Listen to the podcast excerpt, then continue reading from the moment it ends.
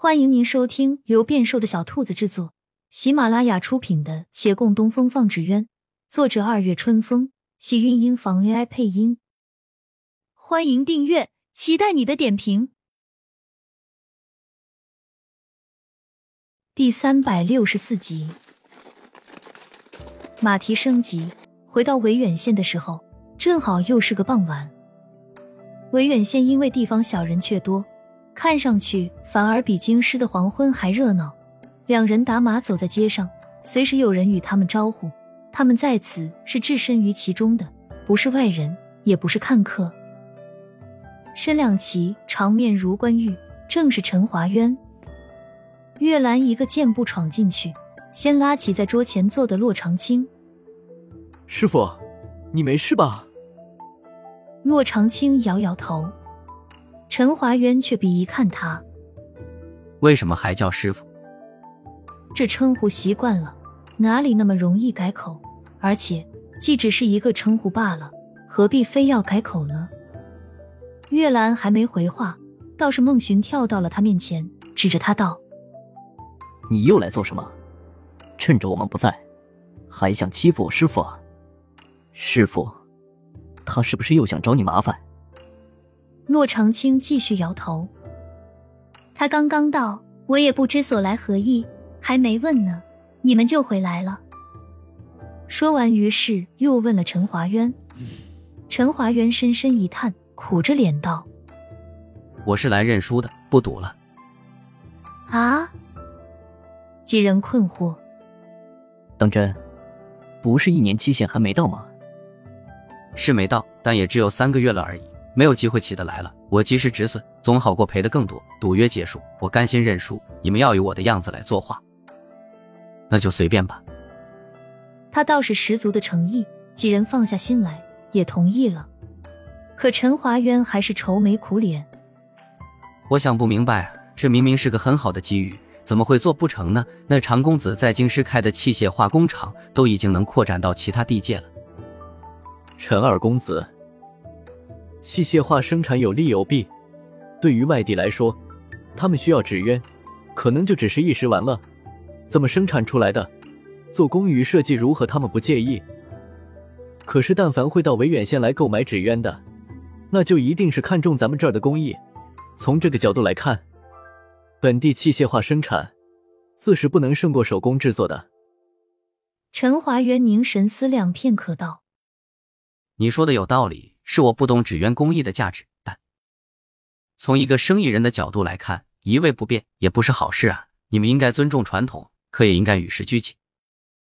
所以当初陈二公子与我打赌的时候，我曾问过，是不是只要一年时间？那时候您信誓旦旦。其实，维远县不是不会变，而是暂时不能变。如今手工工艺才站稳脚没多久，突然转变不是好事。但我也相信。他到了时候会循序渐进改变的。那到时候我还要卷土重来，肥水不流外人田。这个地方我盯紧了。他的来意说完便离去了。没多久，天色慢慢暗下来，三人围坐桌边，月兰大致跟洛长青讲述了陆林的事。桌上的烛灯添了愁绪，然外面次第亮起了灯，照着这整条街，淡淡流光之上是皎皎明月，散落天涯的人。若能举目共赏，也不枉曾经相识。还没吃完饭，隔壁掌柜听见了这儿的声音，多着不过来了，一进门就斥责：“阿寻，你舍得回来了？你跟着我学了这么久的字画，到现在还是没长进，就这还三天打鱼两天晒网，你叫我怎么放心把春风故交给你啊？”孟寻嘿嘿一笑。我这不是有事吗？慢慢来，不着急呀。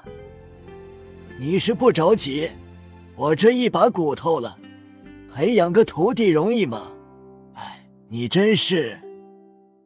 我重新开的唐派纸鸢，那边学徒一个顶一个的有用，我挑继承人都挑的眼花缭乱了。再回头一看你这儿，简直想死的心都有了。那边是自愿来学的。我是被逼无奈的，能一样吗？孟寻小声道：“在你死之前，我保证都学会，行了吧？你嘀嘀咕咕说什么呢？他一面说话，顾掌柜一面问着。他一不留神，无意把那后一句话给抬高了声音，在场坐的另两人当即惊呆，而顾掌柜已气得脸红脖子粗。你这我死是不是？你找打？哼！别怪我埋汰你，你这态度，怕是真到我死了你也学不会。他说这话，忽而忧伤起来，又踱着步往回走。我还是早点想后路吧，不能在这一根绳子上吊死啊！唉，世道艰难，人心不古啊！他走出了厅堂，孟寻还在原地呆立着，好好的吃着饭，这人跑过来一通责备，最后连世道艰难都出来了，都哪跟哪？我明儿去好好学，不就是了？他嘟着嘴回头。看那两人正戏谑望他，而他还没来得及回一个鬼脸过去，那两人又正了脸色。阿寻，你不喜欢画画，不妨直接跟顾掌柜说说算了，免得耽误他的时间啊。他沉思了一会儿，还是摇了摇头。罢了罢了，我怕他更生气。诚然，画画我是不喜欢，但不喜欢也可以逼着自己喜欢啊。而且谁说不喜欢就学不会了？我还就不信了。平稳脑子，这世上还没我学不好的东西呢。